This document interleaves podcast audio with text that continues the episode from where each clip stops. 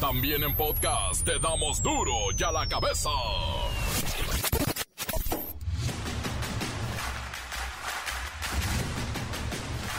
Miércoles 30 de noviembre del 2022, yo soy Miguel Ángel Fernández y esto es duro y a la cabeza, sin censura. Alertan resurgimiento de la poliomielitis ante la caída de coberturas de vacunación. Y es que los expertos acusan a los antivacunas por incentivar a los padres a que no apliquen los biológicos a sus hijos y ahí están los resultados. Niños poliomelíticos después de décadas de no tener ninguno. Además, rebrotes de viruela y bebés muertos por sarampión. Todos esos bichos ya no existían, pero ahí están. Las necedades, dicen. El Servicio de Administración Tributaria será el gran ganador de la implementación de la cartaporte este documento que plantea una fiscalización estricta del traslado y distribución de mercancías en México. Hablaremos de la cartaporte hoy aquí en Duro y a la cabeza. La Barbie continúa en prisión. Esto informa la Embajada de Estados Unidos en México. La sede diplomática confirmó que Edgar Villarreal tiene pendientes cinco cargos en Estados Unidos. De la Barbie todavía no, no tengo confirmación de que haya sido puesto en libertad. Es decir, sigue bajo custodia, pero no nos han dado detalle de qué sigue. No aparece en el sistema. Ya no está bajo custodia. Nos dijo la Embajada de Estados Unidos hoy que todavía sigue bajo custodia. Vamos a ver si es así o no. Eso fue hoy temprano. ¿Ya solicitaron ustedes información al gobierno? Desde ayer estamos sobre eso. Por falta de oxígeno, pasajeros de un avión de Viva Aerobús entraron en pánico. Y es que esta aerolínea pues ha tenido reclamos y denuncias de retrasos, pérdidas de equipaje y malos tratos por parte del personal. Este avión que se quedó sin oxígeno tenía tres horas de retraso con la gente sentadita, desesperada. Ay, mire usted, la paleta payaso cambia de dulcería, ¿sí? Mondelez es su nueva dueña. Esta firma maneja marcas como Halls, las pastillitas, el Bubaló, el Trident, la Oreo. Y es que Mondelez compró todo Ricolino. Y hablamos de miles de millones de pesos. Explota una carta bomba en la embajada de Ucrania en España. Hay un lesionado, el empleado accidentado tuvo que ser trasladado a un hospital para recibir atención médica y se considera, claro, un atentado terrorista. El rey Pelé, el más grande de los futbolistas del mundo, enciende las alarmas, ingresa a un hospital en Brasil sin que estuviera programada la hospitalización. El reportero del barrio destaca la colaboración de toda la gente, los habitantes de la isla Holbox en Quintana Roo se unieron para apagar un fuego, un incendio. La bacha y el cerillo, bueno, a ver, vamos a escucharlos. ¿Qué nos tienen preparado? Comencemos con la sagrada misión de informarle porque aquí no le explicamos las noticias con manzanas, no, aquí las explicamos con huevos. Llegó el momento de presentarte las noticias como nadie más lo sabe hacer. Los datos que otros ocultan, aquí los exponemos sin rodeos. Agudeza, ironía, sátira y el comentario mordaz. Solo el duro y a la cabeza. ¡Arrancamos!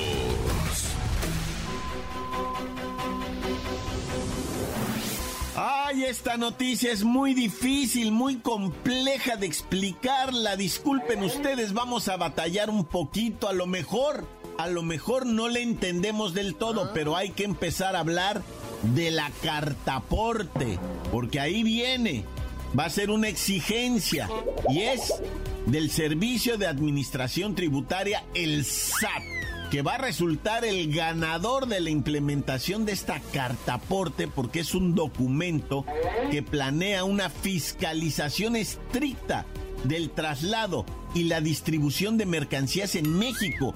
Y los expertos aseguran que nosotros, los consumidores, los de a pie, nuestras familias, pues vamos a pagar los costos que genere esto de la cartaporte a través de pues un aumento que le van a poner al precio final de los productos. Pero ayúdame Siri, ¿qué es la cartaporte?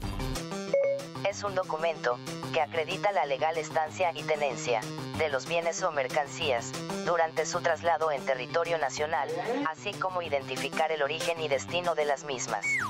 Con la carta porte, se puede emitir un comprobante fiscal de ingreso, CFDI, el cual permite identificar los montos de la retención de IVA, que se efectúan por concepto de servicios de autotransporte. Ahí está. CFDI, comprobante fiscal de ingresos. Son palabritas nuevas que no vamos a poder dejar de tener en cuenta a partir de ya.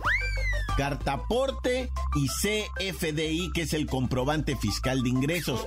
¿Cuáles son los beneficios, Siri, de la implementación de la cartaporte? Informar respecto al origen de las mercancías, quiénes son los dueños y quiénes los operadores que intervienen en el traslado de mercancías, y con eso, fortalecer el comercio formal, combatir la informalidad y el contrabando. Vamos a ver, ¿quiénes deben emitir la cartaporte? Por ejemplo, si te contratan para trasladar un lote de zapatos de Guanajuato a Guadalajara en un camión de carga, deberás emitir una factura electrónica de ingreso con complemento carta aporte. Ándele, esto no se viene haciendo. Y si te contratan para transportar mercancía de un lugar a otro, dentro de la misma ciudad sin transitar por carreteras federales, en la misma ciudad, deberás emitir una factura electrónica de tipo ingreso con el complemento carta aporte. No bueno. ¿Y si eres el propietario de las mercancías? ¿O eres el intermediario o agente de transporte y necesitas trasladar la mercancía? Emite un CFDI de tipo traslado, con complemento carta aporte, y ampara el traslado por territorio nacional. El CFDI es el comprobante fiscal de ingreso. Pero bueno, otro ejemplo. Si transportas tu lote de zapatos con tu propio camión, el tuyo, de Guanajuato a Guadalajara, deberás emitir una factura electrónica de traslado con complemento carta aporte. Santo cielo, por eso les digo que está difícil esto. Vamos a tener que estarlo trabajando. Mire, para darse una idea, de la contribución fiscal que representa esto de la cartaporte, hablamos de 500 mil millones de pesos al año. Pero no es un nuevo impuesto, es una fiscalización para obligarte a pagar los impuestos que deberías pagar. Pero que muchos, muchos no pagan. Pues van a recaudar 500 mil millones de pesos al año. Para darnos una idea, el sector salud al año suma 193 mil millones de pesos. Y con esto de la carta aporte van a recaudar muchísimo más, 500 mil millones. Así es que esta información fue solamente para que nos vayamos familiarizando con los términos. Sé que no entendimos muy bien muchas cosas, pero ahí viene la cartaporte, amigos transportistas, inversionistas, comerciantes que trasladan mercancías. Hay que ponernos bien filosos con Hacienda. Las noticias te las dejamos ir. Y a la cabeza. Y bueno, antes de cerrar, solamente quiero manejarles una información rapidita porque el tiempo se nos va. Y es esto de la encuesta de encuestas. ¿Sí? SDP Noticias, un portal informativo, hizo el resumen de todas las encuestas del Universal, del Financiero, del País, de Reforma, y nos comparte que de todas estas encuestas, quien va realmente a la cabeza es la sumatoria, es el promedio de la encuesta de las encuestas. Obviamente de los candidatos punteros, que son los de la 4T, nos dice que en promedio, sumando la del Universal, la del Financiero, la del Reforma, la del periódico El País y la propia de SDP Noticias, dicen que Claudia Sheinbaum está adelante 41%, 10 puntos por arriba de Marcelo Ebrard, su más siguiente perseguidor.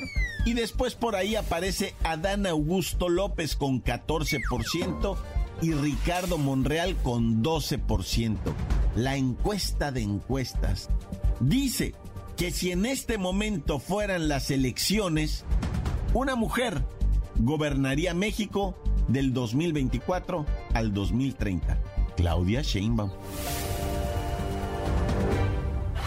Encuéntranos en Facebook, facebook.com, diagonal duro y a la cabeza oficial. Estás escuchando el podcast de duro y a la cabeza. Síguenos en Twitter, arroba duro y a la cabeza. Por si alguno de ustedes necesita enterarse de lo ocurrido en días pasados, allí están los podcasts de Duro y a la cabeza. Búsquelo en Twitter, búsquelo en Facebook o en cualquiera de nuestras plataformas. Duro y a la cabeza. El reportero del barrio destaca la colaboración de toda la gente, los habitantes de la isla Holbox en Quintana Roo se unieron para apagar un fuego, un incendio. Montes, Montes, Alicantes, Pintos. Mira, déjame irme primero, carnalito, amigo, parientón que nos estás escuchando. Déjame ir primero al incendio de Holbox, que yo no conozco Holbox, ¿va? Pero hace unos años un camarada con su señora, ¿verdad? Se fue para allá. Holbox está en Quintana Roo, en la mera esquina de arriba. Dicen que desde ahí se mira Cuba, ¿no? No, no, no se mira Cuba, se miran las luces de La Habana, dice. Pero quién sabe, ¿no? Eso no es el caso. El caso es que eh, lo que se miró en Holbox fue un incendio. Es que quiero explicarte, no, es una isla pequeñititita que está mero enfrente ya de la península y eh, del estado de Quintana Roo, pero en la parte de arriba, va, de, de si miras la península, está por arriba de Cancún, así hacia arriba, no está en Cancún, o sea, es, más arriba, pues, y es islita, ahí va la gente, pues es pueblo, es, es una isla, no tienen, pues, ni nada, o sea, andas descalzo, ahí andas descalzo. Bueno, el caso es que se quemaron unos hoteles palapa que tienen ahí y nos enteramos que no tienen bomberos y la raza misma fue la que con botes, con palanganas, con jícaras, fueron a apagar el incendio, güey, qué hermosa gente, la verdad, la unidad de la comunidad siempre, siempre nos mueve, ¿no? Hay gente ahí en Holbox pensante, razonante y que le mete acción, va, y cuando empezó a quemarse esto, llamaron al pueblito, dijeron, hey, vengan todos, porque no hay bomberas, pues ahí, bomberas me refiero a los carros de bomberos, ¿verdad? Ni bomberos tampoco. Entonces la misma raza dijo, sobres, y mira,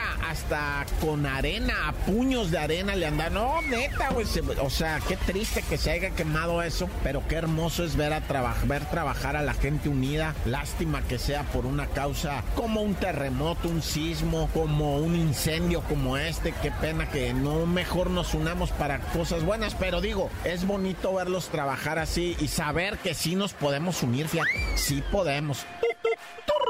Y bueno, te platiqué el otro día de un anciano, bueno, lo digo con respeto, no vayan a salir con que ahora anciano es grosería, güey, por favor, o sea, no me vayan a decir eso. O sea, un señor de no, que pasa de una edad en la que ya no es joven, este, fue golpeado brutalmente por un morrillo ahí en Hidalgo, un menor de edad. Primero le pone, o sea, alevosamente le mete un puñetazo en la cara, el señor se va de espaldas, cae al piso de espaldas, trata de reintegrarse. Como hombre que ya no es joven, se trata de reintegrar porque las personas que ya no están en las juventudes batallan para levantarse. El señor trata de incorporarse, no le patea tres veces la cara. Patadas directas a la cara, patadas directas a la cara, güey. Hijo, eso me dejó. Ah, pues ya lo liberaron al muchacho porque es menor, no lo pueden retener y pagó 7 mil pesos y todavía en sus redes sociales publica y estoy juntando otros 7 mil.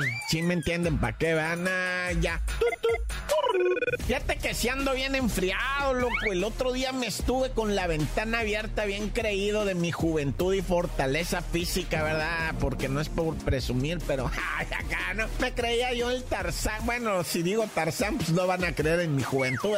me creía yo una Me creía la roca, güey. Así estaba yo como la roca, va sentado con las ventanas abiertas y que entra el frío, güey. Me agarró así el frío. Me tiene. No, no es por chelear, no, güey. Oye, no, pero te quería platicar una bien triste, güey, que pasó allá en Michigan, en Michoacán, güey. En Uruapan, Michoacán, qué bonito, ¿ah? Pero pues la violencia intrafamiliar, ¿verdad? Una mujer en la colonia Zapata, a una niña de dos años, una bebé, caramba, güey. Una bebé no le pega con un garrote, vato. Un garrote, vato, le empieza a pegar a la niña con el garrote. ¿Por qué le estás pegando a la niña? Porque perdió 1500 pesos. ¿Cómo? Una niña de dos años, ¿qué hace con 1500 pesos? No, pues los agarró del monedero para ir al Oxxo. Dice, hijo, ¿dónde dejaste el dinero, hija? No, pues aquí, dice la niña y la agarra a garrotazos la vieja bruja. Digo, la señora madre de la niña le pega con... ¿Y sabes qué es lo que saca más coraje? Que las autoridades no hicieron nada, güey, en Uruapan, o sea, miraron la denuncia, miraron la gente, ya nomás con las, los puros insultos que le dice la señora, ya con eso es motivo de que intervinieran, oiga señora, eso es pues una agresión psicológica completamente, no, no nomás psicológica, también física, se le va los garrotazos, qué espanto. Oye, y ahora vámonos hasta Chiconautla, ¿no? Donde un individuo. Ah, no, esto fue en el centro, allá en Argentina, ¿verdad? Por, en República de Argentina. Ahí digo Argentina y me acuerdo del 2 a 0, güey. Ay, no. Este, 100% con el canel. No, no, no, no, yo nada de eso. No, no, no, no. ¿Cómo voy a estar a favor de que alguien diga le voy a pegar a alguien? No, yo mirando estas cosas que miro aquí soy a favor de la paz siempre. Bueno, el caso es que ahí en República de Argentina, una persona en situación de calle, ¿verdad? Una persona desfavorecida, menesterosa, que pues que la vida lo ha zarandeado bien horrible, pues fue agredido por otro vato que, que está bien pirata, güey, y lo mató a garrotazo, güey. Imagínate nomás, ahí en la vecindad quedó tirado el cuerpo de este pobre individuo, que pues sí, andaba con la mona y andaba, pues ya sabes, ¿verdad? Y, y pues sí, en la situación esa tristísima de las adicciones. Y quién sabe qué hizo que el otro también drogadicto, pero ese sí vive ahí en la vecindad, se enfureció y creyó que pues él podía castigarlo a garrotazo. Lo mató, güey, no, qué historia más terrible esta, va. Por eso siempre digo yo, va, o sea, cuando usted vea personas así que ya están en una situación de drogadicción y todo eso, pues procure con la autoridad, oiga, esta persona está en riesgo aquí, ¿no? Pero pues ya mejor ni digo nada, me persigno, Dios conmigo y yo con él. Dios delante y yo tras del tan tan se acabó corta. La nota que sacude. Duro ya la cabeza. Encuéntranos en Facebook, facebook.com, diagonal Duro y a la cabeza oficial. Esto es el podcast de Duro y a la cabeza. La bacha y el cerillo, bueno, a ver, vamos a escucharlos. ¿Qué nos tienen preparado? A ver.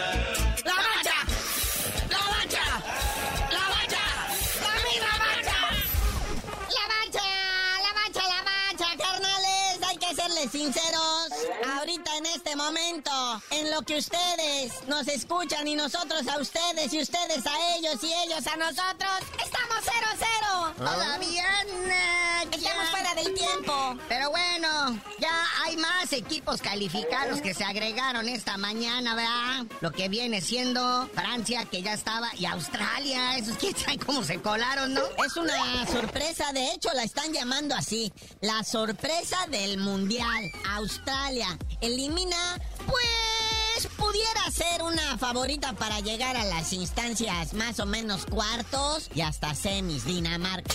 Ah, si no era para tanto. Oye, pero ¿cómo estamos de adelantados? Ya hay horario y fechas para los primeros cruces de octavios de final. El sabadito a las 9 de la mañana, Países Bajos contra el nuevo gigante de CONCACAF, Estados Unidos.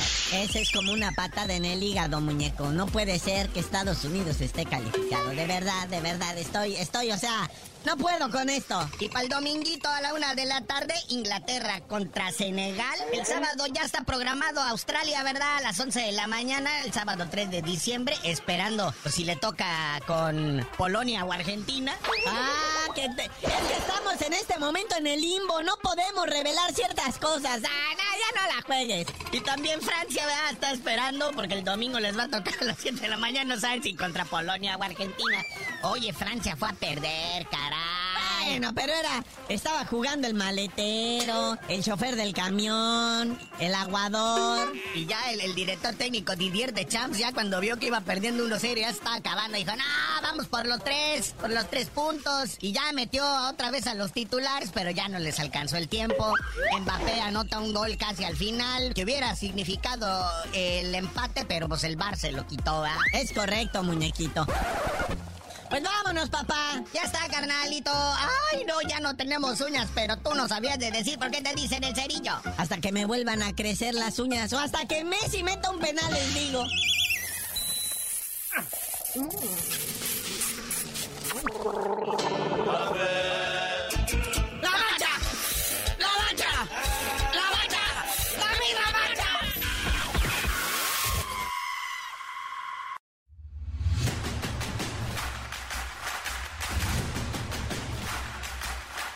Por ahora hemos terminado, no me queda más que recordarles que en duro y a la cabeza no le explicamos las noticias con manzanas aquí, las explicamos con huevos.